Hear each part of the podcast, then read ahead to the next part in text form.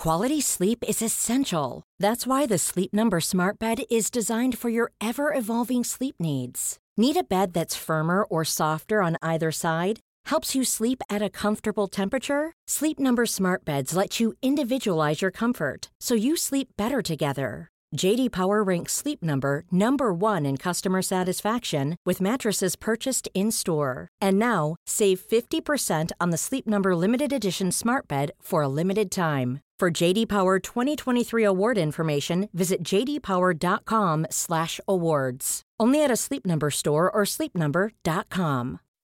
When you make decisions for your company, you look for the no-brainers. If you have a lot of mailing to do, stamps.com is the ultimate no-brainer. Use the stamps.com mobile app to mail everything you need to keep your business running with up to 89% off USPS and UPS. Make the same no-brainer decision as over 1 million other businesses with stamps.com. Use code program for a special offer. That's stamps.com, code program. On est tous déjà allés camper dans les bois, aller dans les cabanes dans les bois, et le soir venu, autour d'un feu, on va se raconter des histoires pour se faire peur. On va se raconter des histoires de fantômes, des histoires de loups-garous, même des histoires de tueurs fous. Ça fait partie de la game. Mais pour Laurie, Michel et Denise, trois fillettes qui campaient le soir du 12 juin 1977, ces histoires d'horreur sont devenues réalité. Donc l'affaire que je vais vous raconter aujourd'hui est vraiment tragique et vraiment horrible. Ça va probablement vous enlever le goût d'aller faire du camping cet été. Donc vous pouvez l'écouter, mais c'est vraiment à vos risques et périls. Restez là.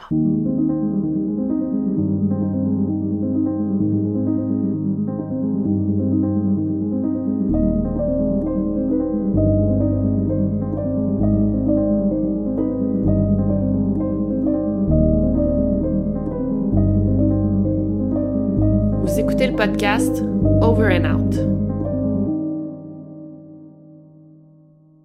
Donc l'affaire prend place en été 1977 dans l'État de l'Oklahoma, plus précisément au camp Scott, euh, un camp qui est situé en campagne près de la ville de Tulsa. Le camp Scott, c'est un camp qui existe depuis environ 50 ans et c'est un camp qui a toujours accueilli les petites euh, Girl Scouts durant leurs vacances d'été. Sur place, les filles vont faire plein d'activités, du camping, vont faire des feux de camp, vont apprendre à faire des nœuds. C'est vraiment une partie de plaisir pour les enfants, il n'y a aucun danger. Moi, je veux comparer ça, écoutez bien, au camp Trois Saumons. Là, c'est vraiment juste les Québécois, et c'est très niche de quoi je parle. Ça me rappelle vraiment le camp Trois Saumons. Trois saumons, c'est chez nous. Chez nous? Il y en a très peu qui vont comprendre de quoi je parle. Si vous savez de quoi je parle, écrivez-le dans les commentaires s'il vous plaît. Mais c'est ça, c'est un camp d'été, un camp de jour, tu y vas genre une semaine, tu fais des activités dans, la forêt et encore là, il n'y a pas de danger. Le seul danger, c'est que tu te fais des peurs en te racontant des histoires effrayantes avec tes amis. Parmi les petites Girl Scouts qui allaient, il y en avait trois dont je vais vous parler aujourd'hui. Donc pour commencer, il y avait Michelle Heather Gousset qui avait 9 ans au moment des faits. C'était le deuxième été qu'elle y allait. Euh, le premier été, elle avait tellement aimé ça qu'elle avait demandé à ses parents d'y aller une deuxième fois. Donc, elle y allait pour une semaine complète. Michelle était décrite comme une petite fille très active et très athlétique. Sinon, on a Laurie Lee Farmer de 8 ans. Euh, C'était la plus jeune du camp d'été. 8 ans, j'avoue que c'est assez jeune. Cet été-là, elle avait le choix entre aller au YMCA ou au camp Scott et euh, elle hésitait pendant longtemps et sa mère a dit bon je vais prendre une décision pour toi tu vas aller au camp Scott et sa mère dit que c'est une décision qu'elle va regretter toute sa vie. Finalement on a Doris Denise Milner de 10 ans. Euh, Denise ne voulait pas aller au camp. Euh, c'est sa mère qui l'a forcé. Denise elle voulait rester avec sa mère et sa petite sœur, mais sa mère a pensé que c'était une bonne idée d'aller au camp une semaine. Ça allait l'aider à être plus indépendante. Denise, c'est vraiment une première de classe et c'est l'une des Girl Scouts qui a vendu le plus de biscuits, le plus de cookies cette année-là. Donc les trois fillettes se connaissaient pas, mais on leur a assigné la même tente Donc c'est sur place qu'elles se sont rencontrées et en une journée seulement, elles sont devenues amies. Donc on leur a signé la tente numéro 8 qui est la tente la plus éloignée de l'unité. C'est la tente qui est plus éloignée aussi de l'animateur et elle est cachée par les douches. Donc c'est vraiment une tente qui est comme en retrait euh, du camp de jour, en retrait des autres enfants, des animateurs. C'est une tente qui est assez isolée. Donc la semaine commençait le 12 juin et dès leur arrivée au camp, malheureusement, il y a eu une genre de tempête, un gros orage. Donc tous les enfants ont dû se réfugier dans leurs tentes respectives. Et on va se le dire, au milieu de la forêt, au milieu des bois, il n'y a pas grand chose à faire. Donc, la première soirée, c'est comme terminé un peu plus tôt que prévu. Donc, il est environ 19h30 quand les trois filles ont dit et on va profiter on va écrire des lettres à nos familles avant de se mettre au lit. Donc, je vais vous lire les, les lettres que les fillettes ont écrites. La petite Laurie a écrit Chère maman et papa et Misty et Joe et Chad et Cathy, nous nous apprêtons à nous mettre au lit. Il est 19h45. Nous sommes au début d'une tempête et on s'amuse beaucoup. J'ai rencontré deux amis, Michelle Gouzet et Denise Milner. Je partage une tente avec elles. Il a commencé à pleuvoir depuis l'heure du souper. On dort sur de petits lits pliants. J'avais trop hâte de vous écrire. Nous sommes tous en train d'écrire en ce moment parce qu'il y a presque rien d'autre à faire. Avec amour, Laurie. Michelle, elle, elle a décidé d'écrire à sa tante Chère tante Karen, comment vas-tu? Je vais bien. Je t'écris de mon camp d'été. On ne peut pas aller dehors parce qu'il y a un orage. Mes amis de tante et moi sommes dans la dernière tente de l'unité. Mes amis sont Denise Miller et Laurie Farmer. Ma chambre a différents tons de violet. Avec amour, Michelle. Finalement, Denise, elle, elle passait pas un aussi beau moment. Elle écrit Chère maman, je n'aime pas le camp. C'est horrible. C'est la première journée et il a plu. J'ai trois nouvelles amies, Glenda, Laurie et Michelle. Michelle et Laurie sont mes colocataires. Maman, je veux pas rester au camp pour deux semaines. Je veux revenir à la maison et voir Cassie et tout le monde. Et c'est signé Ta fille qui t'aime, Denise Milner. Après avoir écrit une lettre à leurs parents, les trois filles se sont endormies au son de la pluie qui cognait contre la tente. Cette nuit-là a été assez mouvementée parce qu'il y a plusieurs campeurs qui ont entendu des bruits dérangeants. Vers 1h30 du matin, il y a plusieurs personnes qui ont entendu des genres de gémissements qui venaient de la tente numéro 8. Il y a l'un des responsables, des animateurs du groupe, qui a essayé de trouver la source du bruit. Il a fait le tour, mais il n'a pas été capable de trouver d'où ça venait, donc il est retourné se coucher.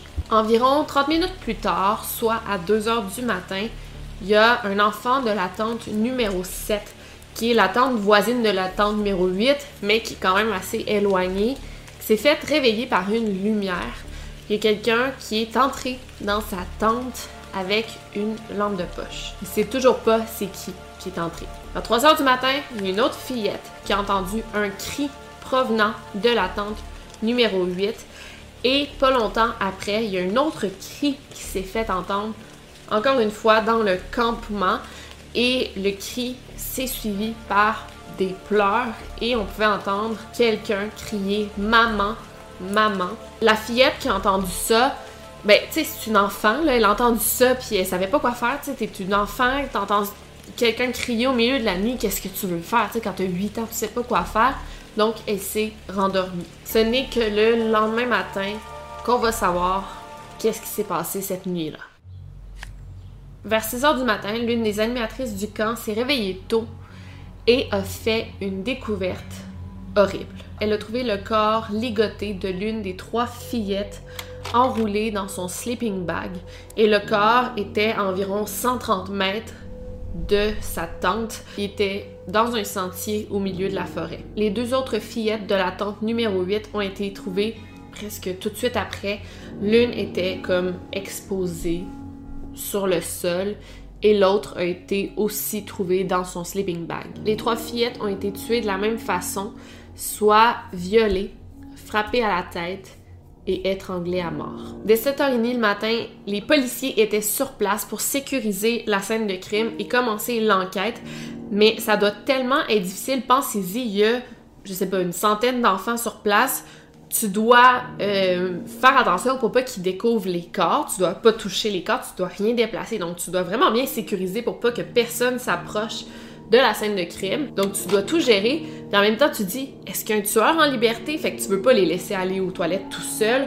Tu dois tout gérer ça. Ça doit être extrêmement difficile. Et heureusement, ben, je sais pas si je peux dire heureusement, mais quatre heures plus tard, tous les enfants ont été retournés à la maison sans explication. Euh, ils ont été renvoyés là, dans des autobus.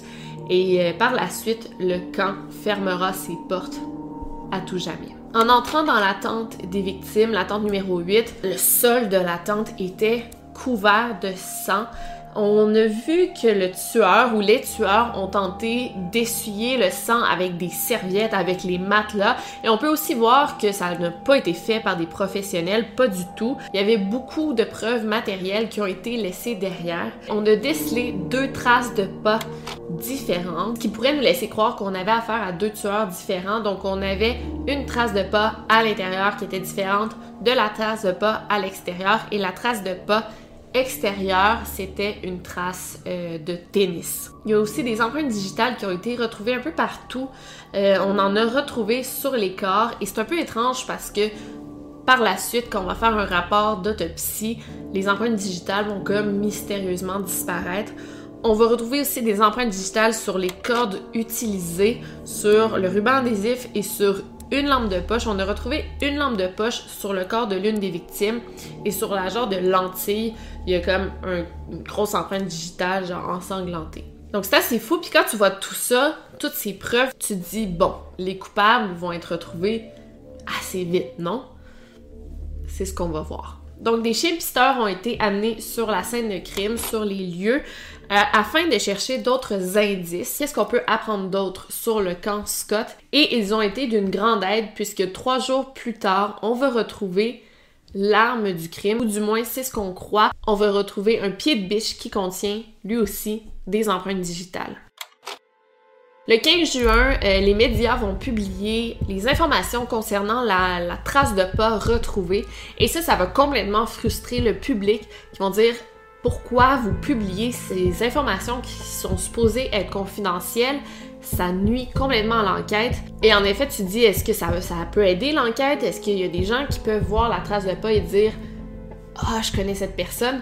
Pas vraiment. Fait qu'on peut se demander pourquoi les médias ont cette information qui est supposée effectivement d'être confidentielle. Et aussi, c'est très étrange parce que le 16 juin, euh, le shérif va annoncer que les fillettes n'ont pas été violées. Mais plus tard, dans le procès, que on va en parler un petit peu plus tard dans la vidéo, on va dire que effectivement les fillettes ont été violées dans le rapport d'autopsie, on peut voir les trois fillettes ont été violées et l'une d'elles a même été sodomisée. Donc pourquoi dire que les fillettes n'ont pas été violées si c'est complètement faux? Dans le rapport d'autopsie, c'est bien vrai, elles ont été violées les trois. Donc c'est pas très long avant que les policiers nomment un premier suspect potentiel dans l'affaire, un homme de 33 ans nommé Gene Leroy Hart, fugitif depuis 1973, donc depuis 4 ans, qui s'est enfui de la prison. ça fait 4 ans que les policiers le cherchent. Euh, il avait été envoyé en prison parce qu'il avait kidnappé et violé deux femmes enceintes. Ça fait 4 ans que ce violeur slash tueur est en liberté en Oklahoma. Puis là, je dis liberté, ben il il est recherché activement. Quality sleep is essential. That's why the Sleep Number Smart Bed is designed for your ever-evolving sleep needs. Need a bed that's firmer or softer on either side? Helps you sleep at a comfortable temperature? Sleep Number Smart Beds let you individualize your comfort so you sleep better together. JD Power ranks Sleep Number number 1 in customer satisfaction with mattresses purchased in-store. And now, save 50% on the Sleep Number limited edition Smart Bed for a limited time. For JD Power 2023 award information, visit jdpower.com/awards. Only at a Sleep Number store or sleepnumber.com. Par la police. Le 22 juin, 10 jours après les meurtres, On a d'autres preuves qui sont trouvées dans une genre de grotte. C'est vraiment creepy, écoutez ça. Donc la grotte est située à environ 5 km du camp Scott. Donc c'est quand même assez proche du camp Scott. Et à l'intérieur, on retrouve deux photos qui mettent en scène trois femmes. Et sur les murs de la grotte, il y a une phrase décrite. Et on peut y lire Le tueur était ici. Bye bye, idiot. Et il y a la date 17 juin 1977. À l'intérieur, on voit d'autres items aussi qui sont vraiment reliés au camp Scott. Donc, on va retrouver euh, des lunettes de vue qui avaient été volées à un animateur du camp Scott.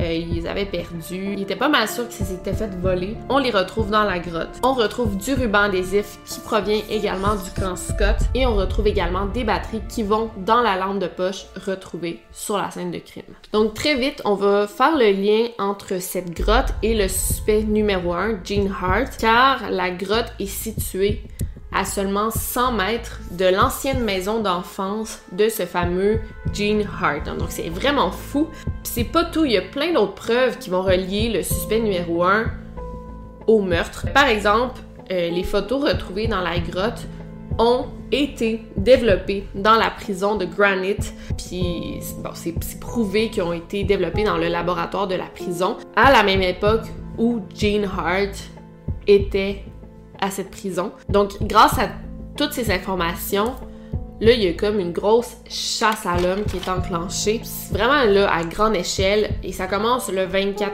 juin. Il y a 200 policiers sur place et plus de 400 volontaires qui sont de la partie. Et on se met à chercher Gene Hart parce que apparemment qu'il aurait été aperçu près du camp Scott quelques jours plus tôt. Donc là, on se dit, OK, on pense l'avoir vu, let's go, on s'y met, on le retrouve. Mais c'est pas un événement qui est super bien organisé parce que là, on avait interdit aux volontaires de porter des armes. Évidemment, c'est pas des policiers. Plein de volontaires ont des armes. Il y a des volontaires qui sont arrêtés euh, parce qu'ils sont sous durant les recherches. Euh, il y en a d'autres qui sont arrêtés pour possession de, cannabis.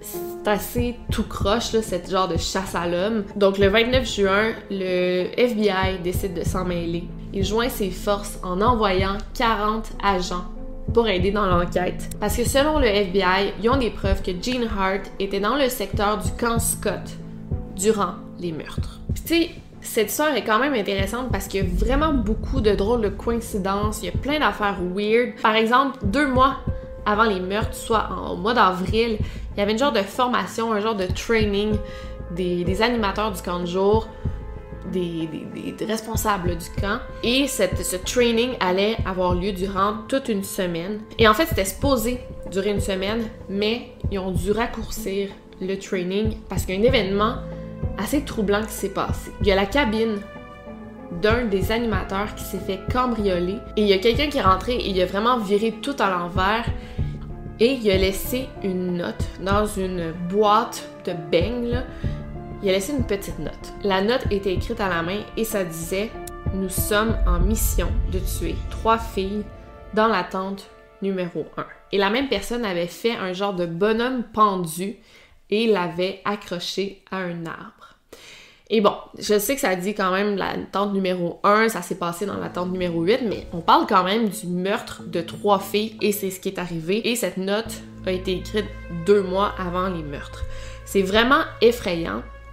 Mais d'un autre côté, dans la note, on parlait d'affaires d'illuminer comme de martiens. Fait qu'ils ont pas vraiment pris la note au sérieux. Ils ont dit, OK, c'est une mauvaise blague, mais ils ont quand même décidé de terminer l'entraînement des animateurs plus tôt. Donc, comme on peut voir, le tueur aimait laisser plein d'indices comme une genre de chasse au trésor. Par exemple, aussi le 29 juin, il y a des gardiens de sécurité qui surveillaient, qui montaient la garde du camp Scott. Et ils ont entendu des bruits dans la forêt. Donc, ils sont allés voir qu'est-ce qui se passait. Il n'y avait personne. Quand ils sont revenus sur place, il y a quelqu'un qui avait laissé un paquet devant la maison du directeur. Quand ils ont regardé, c'était un sac qui contenait les chaussures et les chaussettes mouillées de Denise Milner, l'une des fillettes assassinées. Donc c'est vraiment étrange.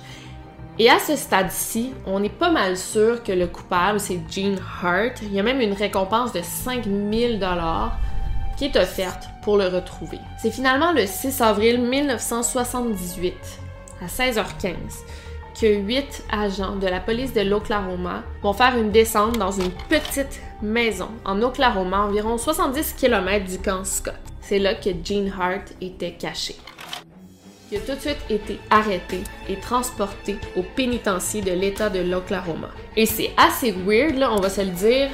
Genre, tous les agents qui l'ont arrêté, ils ont décidé de prendre une photo avec Gene Hart comme un genre de trophée de chasse. C'est vraiment, on va se dire, pas professionnel. C'est zéro éthique et ça a été une photo assez controversée parce que, admettons que c'est pas lui, en tout cas, bref, ça se fait pas, puis cette photo-là a été controversée. Donc le procès a commencé le 19 mars 1979. C'était l'État de l'Oklahoma versus Gene Leroy Hart.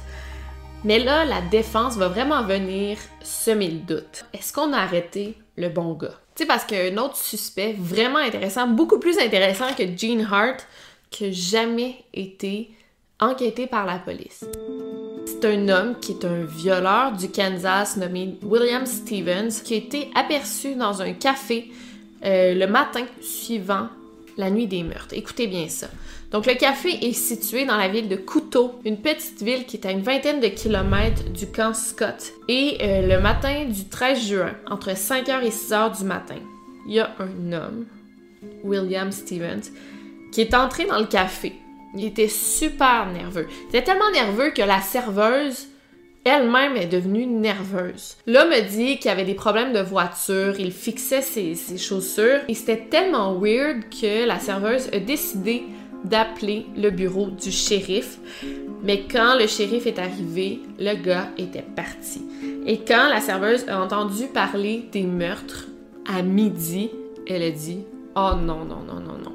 C'était lui le coupable, c'est sûr, sûr, sûr. Et aussi, rappelez-vous qu'il y a une flashlight, une lampe de poche qui a été retrouvée sur l'un des corps. Eh bien, la flashlight a été identifiée par une femme et ses deux fils, parce que l'un des deux fils se rappelle d'avoir prêté sa propre lampe de poche à William Stevens et à l'ami de William Stevens qui s'appelle Dwan euh, Peters quelques semaines avant les meurtres.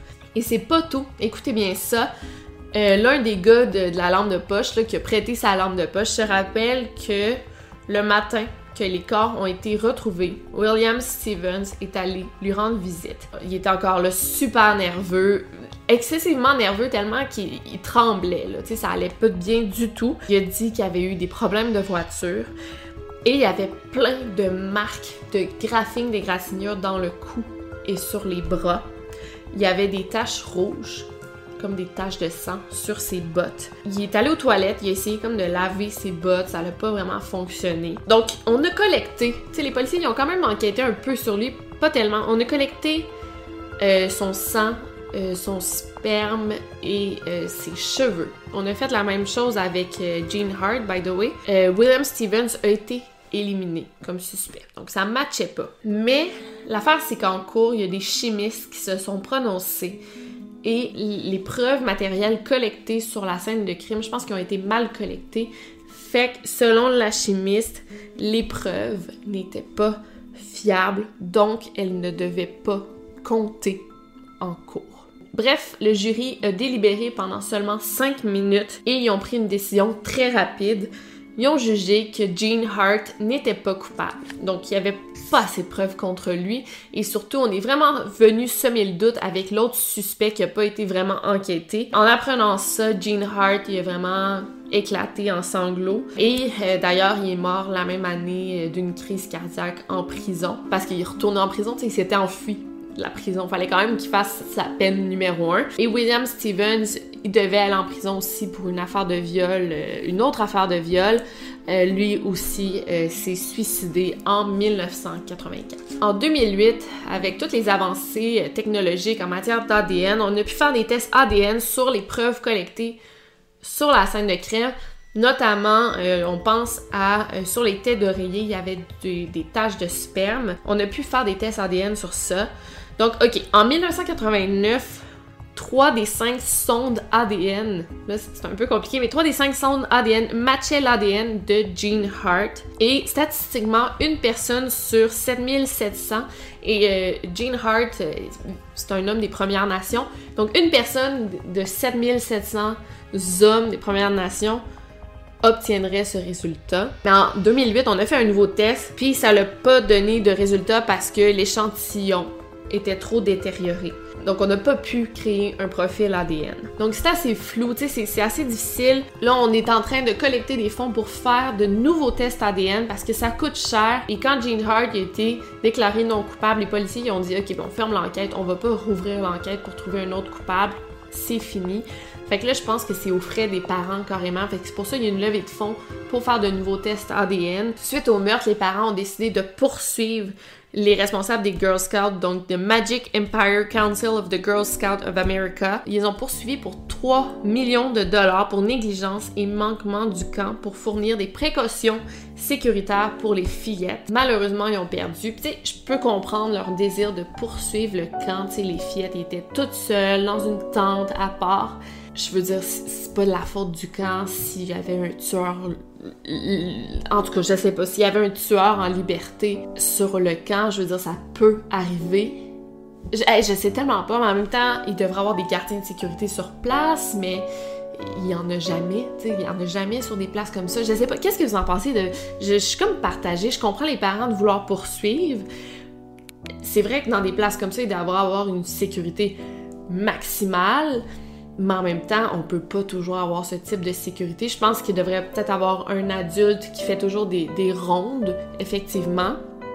Mais même s'il y avait eu un adulte qui faisait une ronde, est-ce qu'on aurait pu éviter ça? Bref, je, je, je, sais pas quoi penser de tout ça. J'aimerais savoir qui vous pensez qui est le coupable. Est-ce que Gene Hart, il y avait même une théorie de la défense que les policiers auraient pu planter des, preuves euh, dans, dans la grotte.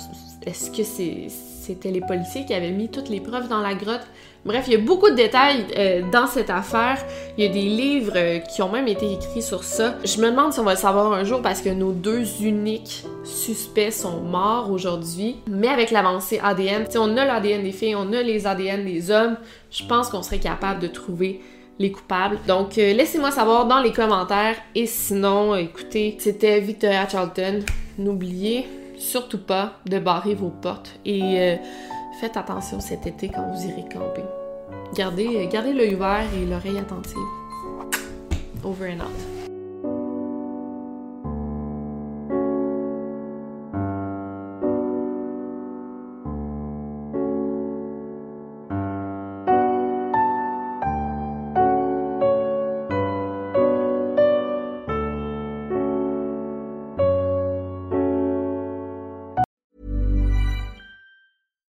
When you make decisions for your company, you look for the no-brainers. And if you have a lot of mailing to do, stamps.com is the ultimate no-brainer. It streamlines your processes to make your business more efficient, which makes you less busy.